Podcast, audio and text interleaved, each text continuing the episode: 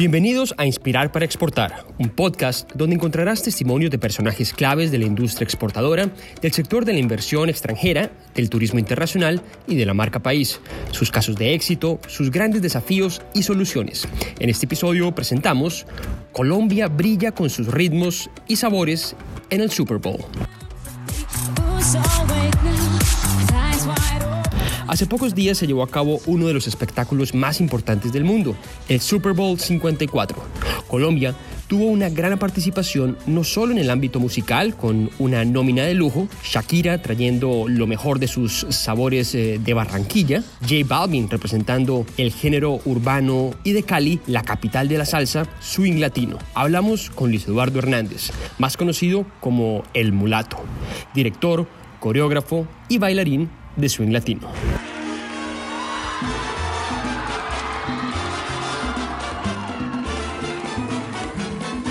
Bueno, digamos que el nombre como soy latino nace el Chapero Cabel, pero yo vengo trabajando hace 38 años. La compañía de baile ha sufrido diferentes transformaciones, no solamente en su personal, sino en su nombre. Antes se llamaban los pies de la salsa, después los haces del ritmo, luego los inquietos de la salsa y por último los eh, swing latino. Como les digo, esto nace en el año 85 más o menos, el swing latino, no, año 88, en el barrio Diamante. Luego pasamos a San Pedro Clavel, hemos recorrido varios barrios, siempre ha sido en las salas de nuestras mismas casas casi siempre sus bailarines son del distrito, del distrito de Agua Blanca.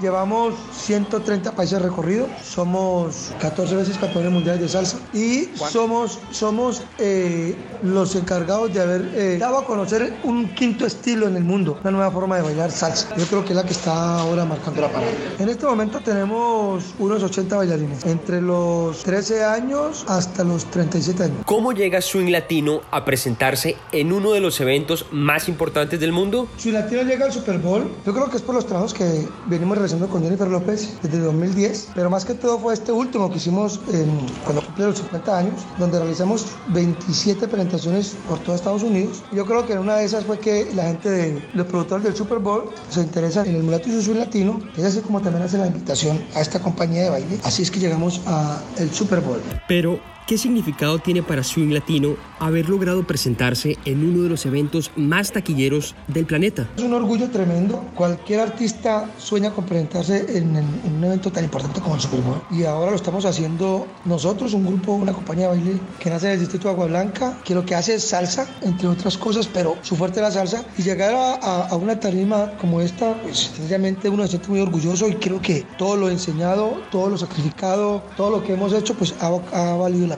ya vemos cómo está de contenta la gente. Ustedes son un orgullo para el país.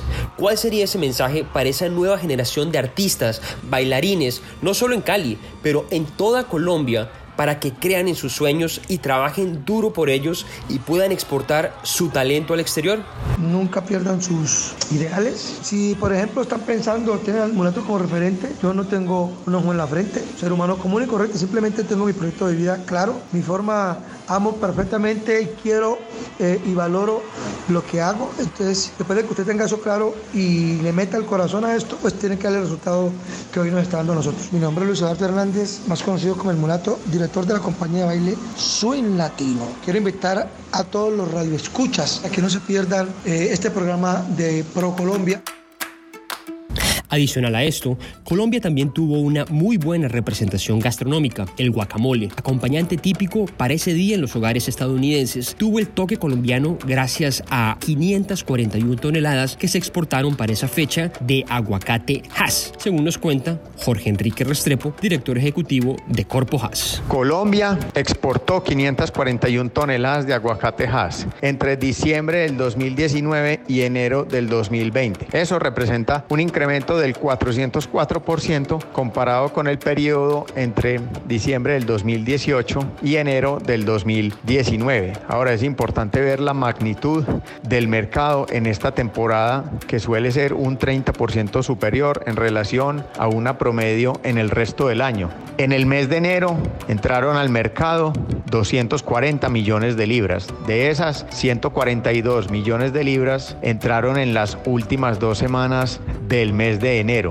Ahora, en ese periodo entra un interés y una alegría y una efervescencia por el consumo del guacamole que se da principalmente por la fruta que hay disponible de México, de California, una parte de Chile y ahora pues qué importante resaltar que también viene de Colombia. Y es que la fruta colombiana es cada vez más apetecida por el mercado estadounidense, pero entonces sería interesante saber cuál es la magia que ha logrado ese crecimiento exponencial del aguacatejas en los Estados Unidos. Las exportaciones de aguacatejas de Colombia a Estados Unidos realmente han tenido un crecimiento exponencial. Miremos por ejemplo el periodo de enero-noviembre del 2018. Se exportaron 617 mil dólares versus 3 millones y medio en ese mismo periodo en el 2019. Eso es un incremento de 471% equivalente a 5.7 veces. Ahora miremos ese mismo periodo en toneladas. Enero-noviembre del 2018,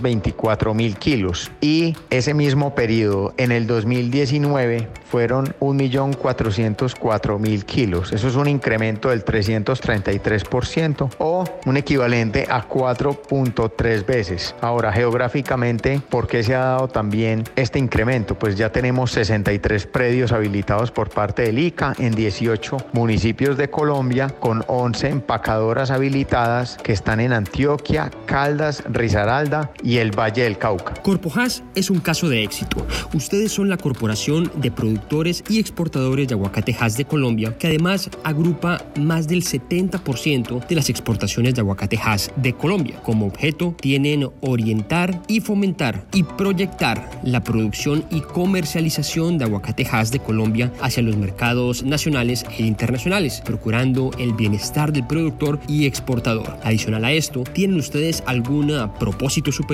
Recientemente definimos nuestro propósito superior, que lo escribo a continuación. Lideramos la sostenibilidad de la industria del aguacatejas en Colombia. Esto realmente se aterriza en el cumplimiento y en la definición de cinco imperativos estratégicos que yo creo que amerita listarlos. El primero es fortalecer y desarrollar las capacidades internas de la corporación. El segundo, consolidar el desarrollo y el conocimiento integral del sector en los productores y los exportadores. El tercero es posicionar el aguacatejas en el mercado interno y externo. El cuarto, contribuir a la sostenibilidad ambiental y social. Y el quinto es fortalecer el relacionamiento con todos los actores del ecosistema. En ese orden de ideas, ¿cuál sería ese consejo para las nuevas generaciones de pequeños exportadores en Colombia para que se animen a dar ese primer paso y logren exportar sus productos de manera exitosa como ustedes lo vienen haciendo? La ética empresarial debe estar por encima de todo. El negocio del aguacatejas, bien sea en la producción, en la siembra o en la comercialización, deben verlo en el largo plazo y no como una oportunidad de negocio spot en el corto plazo, derivado también de tantas noticias positivas por el crecimiento que viene dando la industria. Cuando se hacen las cosas bien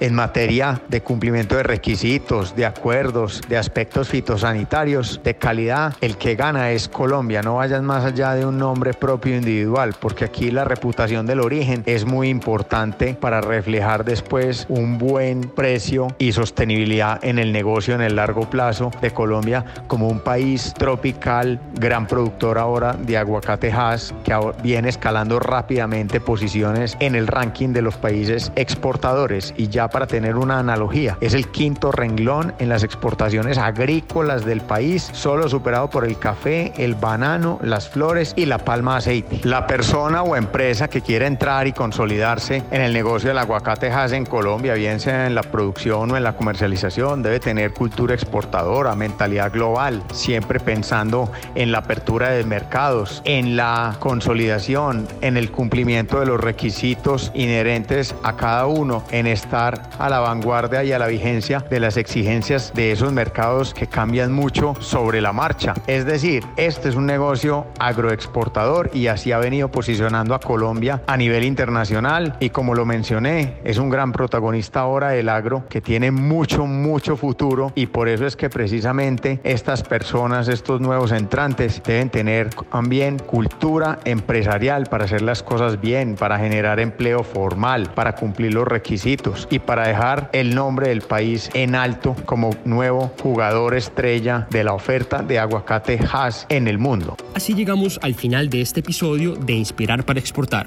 Esperamos que les haya gustado estos valiosos testimonios. No duden en dejarnos saber su opinión. Lo invitamos a que nos siga en las plataformas SoundCloud y Spotify.